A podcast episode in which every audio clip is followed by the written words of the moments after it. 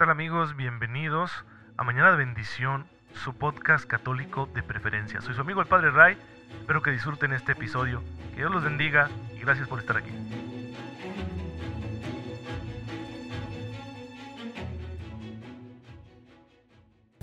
Muy buenos días hermanos, muy feliz jueves eucarístico, bienvenidos a su podcast católico favorito.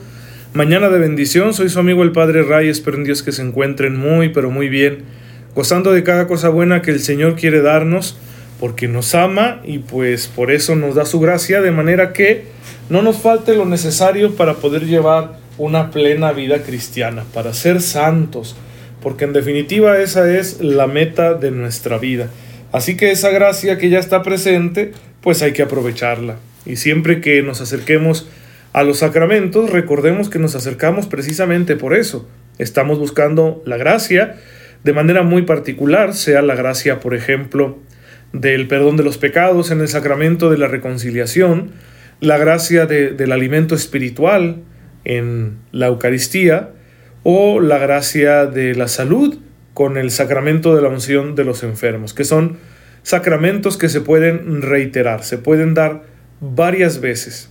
Bien, pues aprovechar la gracia para hacer la voluntad de Dios.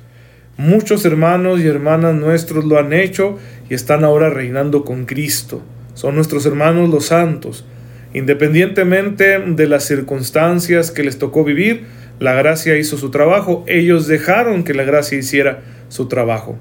Por ejemplo, hoy estamos celebrando a San Diego Cuautlatoatzin.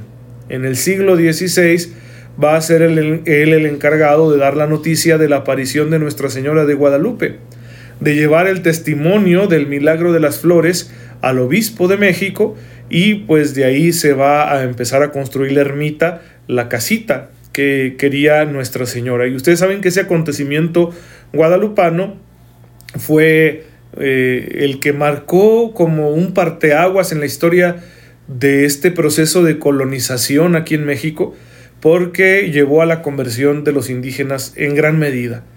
La resistencia al principio de los indígenas era bastante, aunque sí había algunos que se estaban convirtiendo, tal es el caso de San Juan Diego, que él y su familia se habían hecho católicos. Pero muchos se resistían todavía, sin embargo a partir del acontecimiento guadalupano, bueno, se aceleró el proceso de conversión. Los indígenas vieron en el ayate del pobre Juan Diego que se había quedado ahí plantada la imagen de Nuestra Señora, vieron un testimonio de que estaba llegando esta nueva época, la época de dejar atrás los viejos dioses, los ídolos de sus antepasados, y entrar en la comunión con el verdadero y único Dios, Padre de nuestro Señor Jesucristo. Pues bien, hermanos, sin San Juan Diego no habríamos tenido nosotros este acontecimiento. Eh, se dice que nació en 1474 en la región de Cuautitlán, que entonces pertenecía al señorío de Texcoco, donde habitaba una mayoría de la etnia chichimeca. Su apellido, Cuautlatoatzin, es algo así como señor del águila que habla, o que habla con el águila. Ya adulto y padre de familia, atraído, atraído por la doctrina de los franciscanos que habían llegado a México en 1524, recibió el bautismo junto con su esposa María Lucía.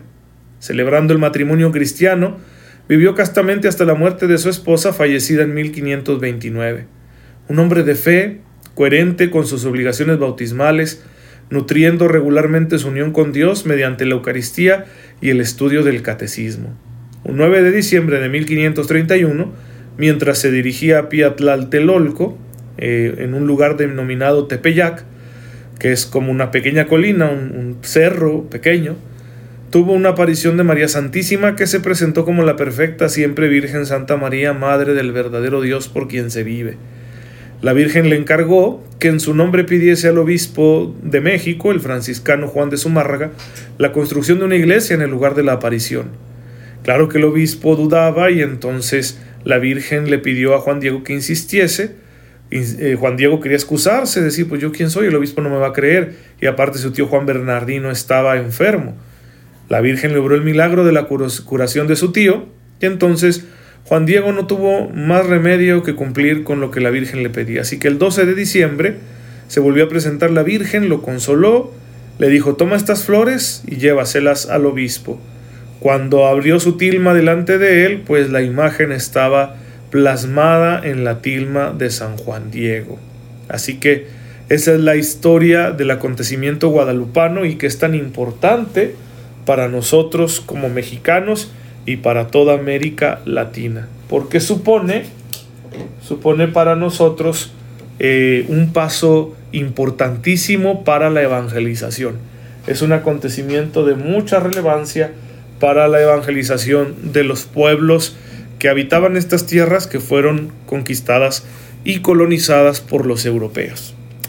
Pues es parte de nuestra identidad, hermanos, y miren, pues si San Juan Diego, en medio de estas circunstancias difíciles de su vida, como un indígena creyente, los, los primeros indígenas que se convirtieron eran rechazados por los demás, porque los veían como traidores de su cultura, los veían como colaboracionistas con los conquistadores. Y sin embargo, muchos de ellos perseveraron a pesar de ese rechazo, al mismo tiempo que seguro les entristecía ver la decadencia de su propia cultura, porque la civilización mesoamericana, vamos a decirlo así, que engloba muchas otras civilizaciones, se vino abajo desde la conquista, porque la conquista puso en duda la cosmovisión que tenían los mismos indígenas. Bien, pues en medio de esas circunstancias, siendo una persona humilde, pobre, ante una autoridad que pertenece pues a, un pueblo muy lejano, de una cultura muy diversa, como era el obispo Juan de Zumárraga, pues se siente apocado. Y el Nican que es la narración que nos dejan acerca de cómo sucedieron estas cosas, señala las resistencias de San Juan Diego a realizar la misión que la Virgen le encomendaba, porque decía, pues yo, yo quién soy, yo soy así como lo último, ¿no? Soy, soy la cola, lo que está al, último de la fila. Eso es lo que dice el Mopowa acerca de, San Juan Diego, las excusas que San Juan Diego ponía para realizar esta misión tan importante. Pero el Señor así obra a través de medios humildes, elige lo más humilde de la tierra para mostrar su poder. Esa es la lógica de Dios. Y por eso eligió a San Juan Diego. Y si él respondió y ahora está reinando con Cristo, pues tú y yo, aunque no seamos gran cosa, también podemos responder. Y bueno, hermanos, pues así es como llega la fe en Cristo a nuestras tierras. Sin este proceso, pues ustedes y yo probablemente no seríamos cristianos. Así que la providencia actúa en medio de acontecimientos históricos humanos para que la fe se vaya extendiendo sobre la faz de la tierra.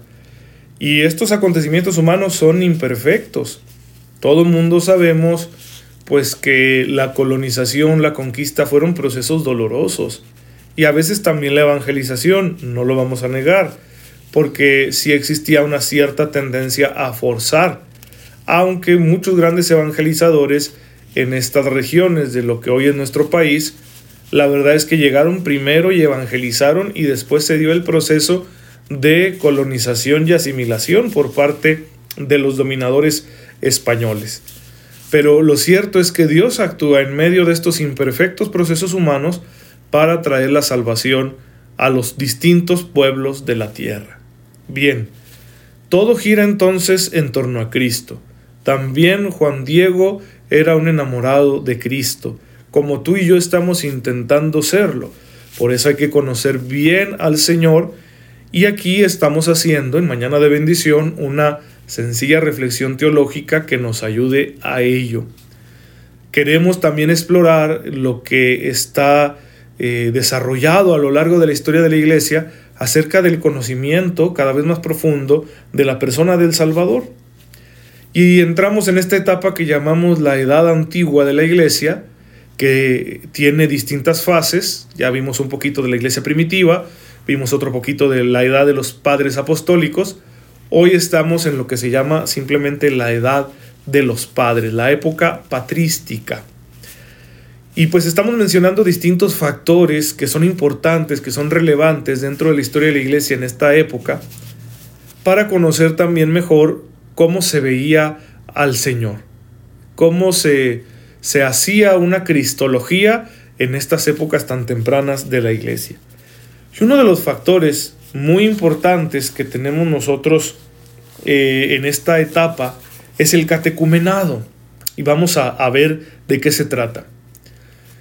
La palabra catecumenado viene del verbo griego catequeo, que significa como decir algo al oído, ¿sí? instruir, va a tener ese significado de instrucción. De este verbo se derivan palabras como catequesis, catequista y también catecumenado.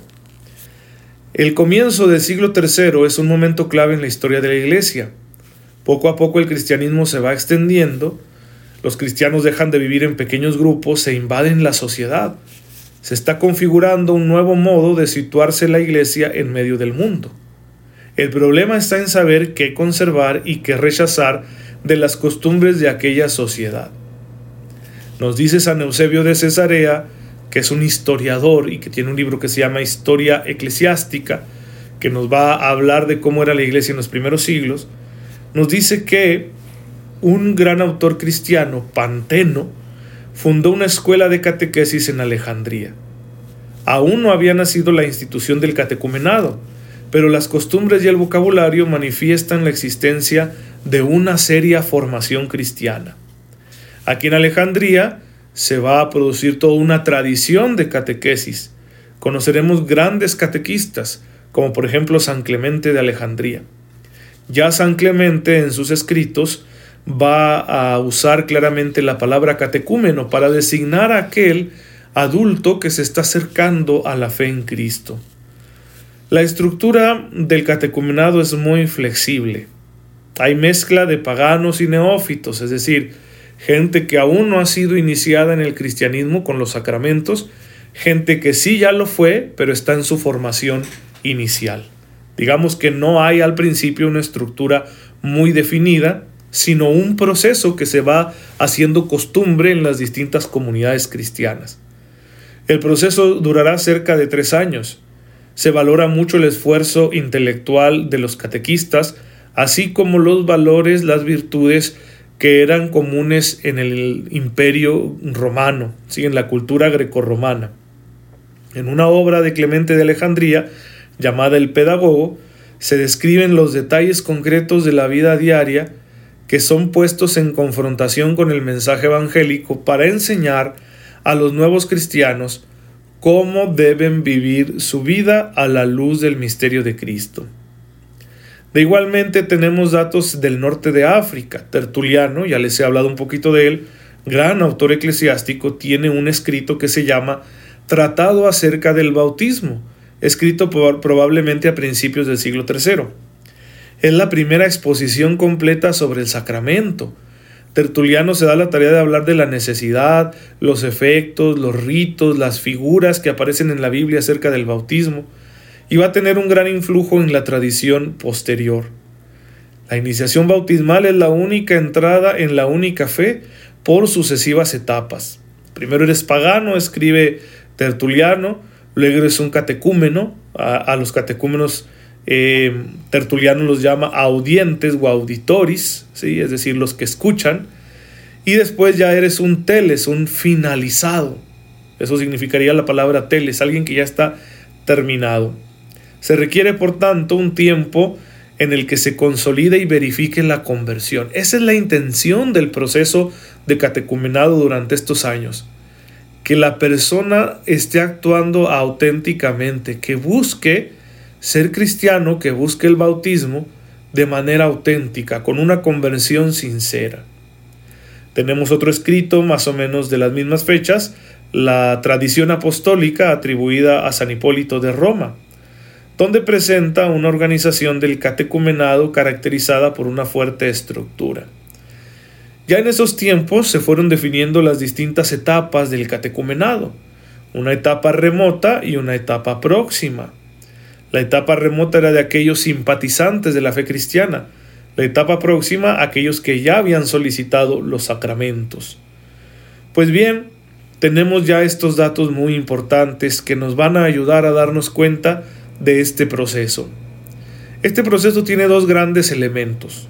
Por un lado, una formación doctrinal y moral.